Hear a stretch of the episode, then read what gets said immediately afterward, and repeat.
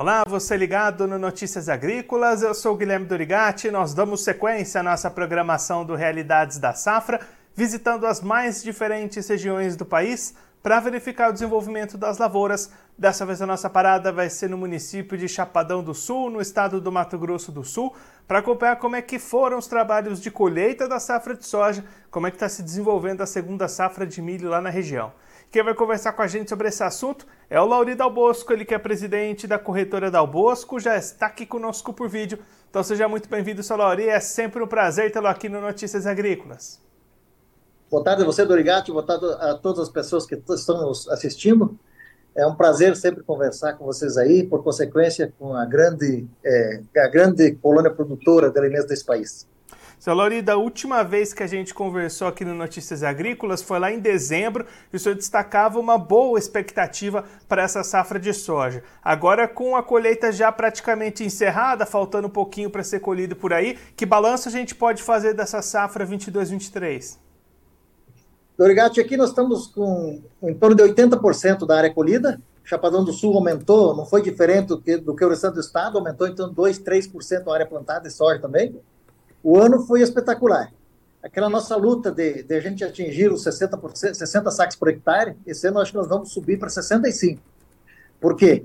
Porque o clima nos ajudou bastante, é, como é a agricultura, né? Às vezes nos, assim, não ajuda tanto, às vezes ajuda. O ano foi bom para o soja, principalmente na nossa região, do início até o final da formação da lavoura. Porém, tivemos um probleminha agora na hora da colheita, que, que, que produtores com uma estrutura não tão grande acabaram tendo um pouquinho de dificuldade para colher por motivo das chuvas, né? Faziam anos que não chovia um índice tão alto igual choveu no mês de fevereiro e março aqui nessa região.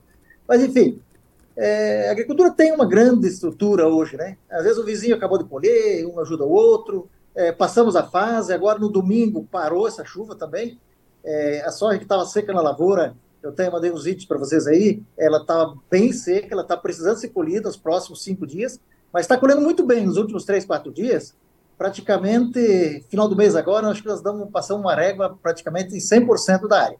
Nós estamos com, com, a ideia de dizer que nós vamos colher 65 sacas tranquilamente aqui esse ano. Melhorou bastante a produção. Um pouco por conta do clima, né? Que, mais por causa do clima mesmo, mas também por conta das tecnologias, né? Que estão tá, tá, tá sendo implantadas. É uma coisa assustadora esse agro, como avança nesse sentido de tecnologias e assistências e correção de solo e adubações, né? E aí, Laura, a gente está vendo também alguns vídeos que você mandou com lavouras de milho. Como é que foi esse plantio da safrinha por aí? Deu para plantar essa safrinha dentro de uma janela ideal? Na verdade, o safrinha conseguimos plantar na janela ideal. Por quê? Porque já que planta safrinha, já previne, planta o soja mais precoce um pouco, né? Então, eu mandei até umas fotos para vocês, tem bastante milho do, com um metro de altura, já bem desenvolvido. Tem milho mais novo um pouco. Basicamente, já está tudo plantado, o milho. É, uma coisa que a gente sentiu aqui, Dorigato, e agora é o seguinte, agora os tratos culturais, né? É, o milho tem, tem está tá na comunidade produtora uma desconfiança sobre as doenças do milho, né? Está tá tendo uma desconfiança muito grande. Então o pessoal está tá tendo um cuidado interessante no começo para exatamente lá no final não perder dinheiro com isso. Então plantou milho, porque se sentiu um pouco que as culturas alternativas vão aumentar um pouco por conta dessa chuva que atrasou um pouco a colheita do milho e também por conta do preço, né, que é, é para implantar uma cultura de milho hoje. E, e, o, e, o, mercado, como a gente sempre conversa, ele tem altos e baixos. Aparentemente agora ele vem vindo para segurar um patamar mais baixo, salvo alguma questão climática aí, né?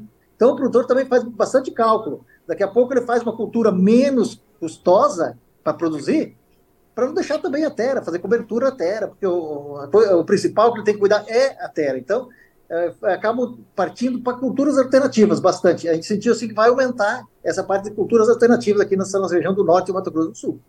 É, isso agora a gente tem visto né, nos últimos anos o aumento da pressão de cigarrinhas no milho. Como é que está esse ano por aí? Já tem cigarrinha aparecendo nas lavouras da região?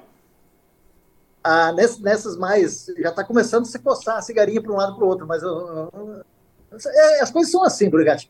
Quando nós tivemos o problema da perucha, né, você lembra muito bem, é, é, começou difícil, depois, aos poucos, a gente foi, é, é, foi, foi, foi, praticando o problema. E a cigarinha também, no ano passado, foi muito assustador. O produtor perdeu muito dinheiro com cigarinha no ano passado. Por consequência, as fundações de pesquisa, os sindicatos correm atrás de tecnologias também. Aqui nós temos trabalho forte da FamaSul, da Embrapa. é, todo mundo correndo atrás, e as empresas né, que produzem produtos para controlar. Experiências foram feitas ano passado, diversos tipos, várias deram um bom resultado, vão ser aproveitadas agora para esse ano. Vamos esperar que seja, é, é, seja bem menos, porque a tendência de lucratividade sobre uma lavoura de milho do produtor esse ano também é bem menor. E se a gente não reduzir custos, possivelmente a gente vai tranquilamente para o vermelho. Mas, enfim, a saga do produtor é plantar, estamos plantando. É, vamos ver se a gente consegue fazer uma, uma, uma, uma safrinha boa. É, a princípio tinha uma ideia de se aumentar a área de milho safrinha plantada, mas estamos assim, chegando à conclusão que nós vamos plantar uma área parecida com o ano anterior. Por conta dessa chuva que deu no final do soja, atrasou um pouco, e uns produtores plantaram um pouquinho menos, porque se assustaram muito com, a, com, as, é, com a, as doenças que deram ano passado no milho, né? E aí, Lauri, olhando agora para o mercado, como é que o produtor que está colhendo essa soja encontra as oportunidades de negociação? As vendas estão avançando ou o produtor tem segurado um pouquinho esses volumes? Na verdade, é, é, aqui nessa região tem muitos produtores que gostam de fazer a média, né? Eles, é, tipo, contratam 50%, 40%, e aí colhem o produto. Uh, o produtor que se, se cedeu um pouco essa, essa, essa, essa oferta que o mercado ia ter, ter, no futuro, vendeu bastante. Mas, assim, nós temos a ideia que foi vendido bem menos do que foi vendido nos anos anteriores. É, o, que dizer, o problema foi nós, duas safras atrás, o nosso problema do mercado foi que a gente é, perdeu muito dinheiro com o contrato. E a gente tem um defeito muito grande, que o nosso negócio é o ano anterior e o vizinho. A gente, quando vai tomar uma decisão, a gente fica pensando, como é que foi o ano passado? E o meu vizinho tinha feito isso. E o que aconteceu? A gente vinha fazendo bastante volume de contratos. Aquele ano que perdemos praticamente 50% no preço, começou a assustar bastante, o pessoal foi tirando o pé. Agora que nós deveríamos ter continuado fazendo 50%, e a gente já teria recuperado 30% do que a gente perdeu lá, uma pena que muito pouca gente fez. O índice foi bem menor do que, do que foi, fazia-se na época. Mas aos poucos as coisas vão se ajustando, né? E agora o que, que aconteceu? Baixou bastante, baixou, baixou praticamente 20 reais a saca aqui na nossa região torcer, é, praticamente não tem que torcer para o clima prejudicar os outros, né? Para a gente poder conseguir lá na frente oferir um resultado melhor. Vamos ver os custos com essa baixa que deu no adubo, os custos para implantar soja ano que vem. Às vezes também essa caída que deu, a gente acaba se escapando pelos custos da próxima safra também, porque com essa baixa do adubo ajuda um pouco a gente, sabe? Então, Nurgati, essa saga vai andando. O pior que era aquele susto do cloreto, do adubo, que eh, era uma fortuna, hoje é, voltou aos, aos, preços normais, né? Se a gente conseguir colher os 100 sacas de milho que a gente é, polia sempre, ano passado não deu isso por conta dessas doenças, eu acho que a gente vai se escapando ainda e a gente faz um bom trabalho de cobertura de solo, que essa região aqui do Cerrado precisa muito isso, então é nesse sentido que nós estamos trabalhando com essa fria de milho. E aí, Laurício, só para a gente encerrar, pensando um pouquinho no calendário, quando é que deve acontecer a colheita do milho por aí? Milho safrinha aqui começa em meados de junho, dia 15 de junho, por, por aí já devemos ter milho safrinha por aqui. É, é normal esse pessoal que plantou primeiro, né? É, inclusive as variedades um pouco mais precoces, muito usado aqui também, ter milho polido no, na, na, no começo da segunda quinzena do mês de junho, já tem alguma coisa aí, mas o forte mesmo é julho, né? Forte é julho. Colhendo, né? Vamos plantando, vamos colhendo, vai ter um probleminha de, de armazenagem, a gente já está percebendo isso, porque produtor que não vendeu está estocando soja, se soja não melhorar também, não sabe o que vai acontecer, mas isso é para depois. É uma, uma coisa por vez, a gente vai fazendo e vai dando certo, né, Drogatti? Feloni, muito obrigado pela sua participação, por ajudar a gente a entender todo esse cenário das lavouras aí da região. Se você quiser deixar mais algum recado ou destacar mais algum ponto para quem está acompanhando a gente, pode ficar à vontade. Não, eu agradeço, agradeço vocês aí pela lembrança também, nós, nós somos parceiros, não é de hoje, dizer para dizer para o mundo do agronegócio e para os engenheiros agrônomos, agradecer eles pela, pela grande é, interesse que eles têm na profissão deles em ajudar a produzir alimentos. É muito interessante, às vezes a gente é ingrato com eles, os técnicos agrícolas, os agrônomos, o tanto que esse pessoal ajudou o agronegócio a crescer principalmente em produtividade, porque um ano como esse, o, o clima foi interessante, você colher 5, 10 sacos por hectare a mais, acaba superando esses outros negócios que não estão bem encaminhados em termos de lucratividade. Dar os parabéns para esse pessoal que está trabalhando, agradecer vocês aí pelo trabalho também, muito interessante o trabalho que vocês fazem de divulgação, e vamos torcer pelo Brasil, as coisas vão dando certo, aos poucos vai se ajeitando, né? Lari, mais uma vez, muito obrigado. A gente deixa aqui o convite para o senhor voltar mais vezes, a gente acompanhar como é que vai se desenvolver essa safra de milho aí na região. Um abraço, até a próxima.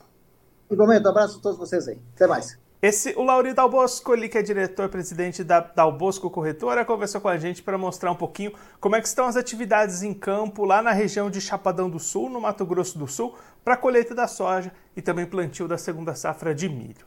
Olhando primeiro para a soja, Lauri destacando que restam cerca de 20% das áreas para serem colhidas, mas os resultados estão muito positivos para o produtor lá da região. O ano foi, teve um clima propício para o desenvolvimento das lavouras e aquela luta que acontecia na região nos últimos anos para superar a marca de 60 sacas por hectare de média de produtividade, nesse ano a expectativa para o município é chegar aos 65 sacos por hectare de produtividade média, um bom rendimento, um bom resultado para a safra de soja 22-23, que preocupa pelo lado do mercado. Lauri destacando uma diminuição nos preços nos últimos dias, produtores que ainda não venderam antecipadamente, segurando um pouquinho essa negociação, esperando, torcendo para os preços melhorarem daqui para frente, para conseguir algum equilíbrio melhor de rentabilidade para essa safra de soja. Já pensando no milho, trabalhos de plantio da segunda safra encerrados na região, muita boa, uma boa parte dessas lavouras dentro da janela ideal e aí expectativas de voltar aos patamares de 100 sacas por hectare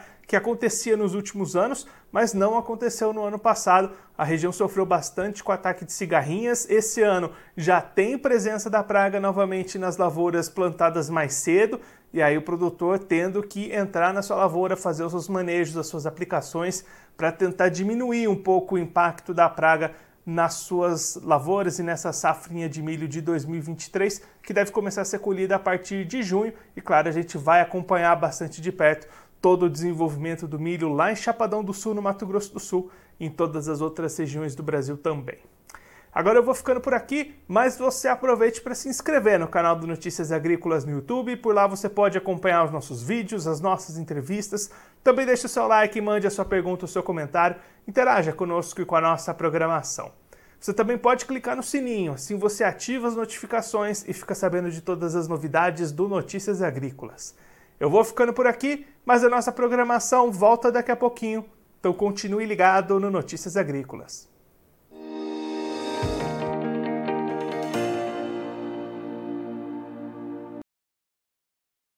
Participe das nossas mídias sociais no Facebook Notícias Agrícolas, no Instagram, arroba Notícias Agrícolas e em nosso Twitter, arroba Noteagri. E para assistir todos os vídeos, se inscreva no YouTube, na Twitch, no Notícias Agrícolas Oficial.